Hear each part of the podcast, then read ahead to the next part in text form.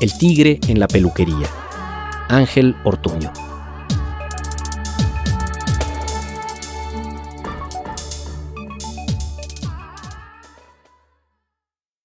En la jungla no hay buenos modales, ni señores muy serios que te digan que tatuarse es de presos malvivientes. Puede cortarme el pelo casi a rape, las rayas seguirán para que sepa cuál de todos nosotros se alimenta de sabios peluqueros.